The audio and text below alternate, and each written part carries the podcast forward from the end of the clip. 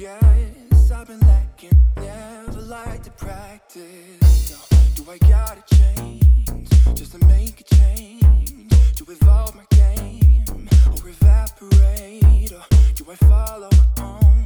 Put my blindfold on, run the marathon, try to prove them wrong. Oh, tell me what is and never was it true? And everybody just guessing what to do.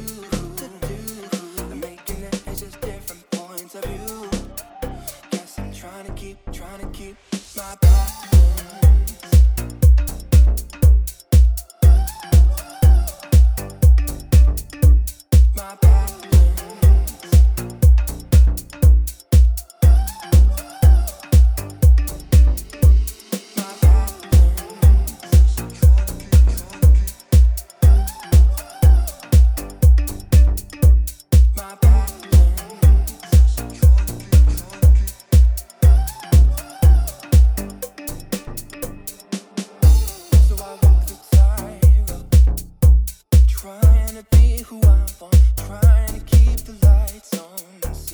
I gotta change just to make some change to assimilate or evaporate? Or do I follow my own, put my blindfold on, run the marathon, trying to prove them wrong?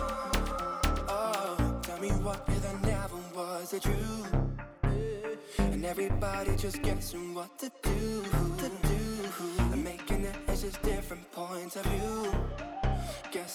Trying to keep, trying to keep my.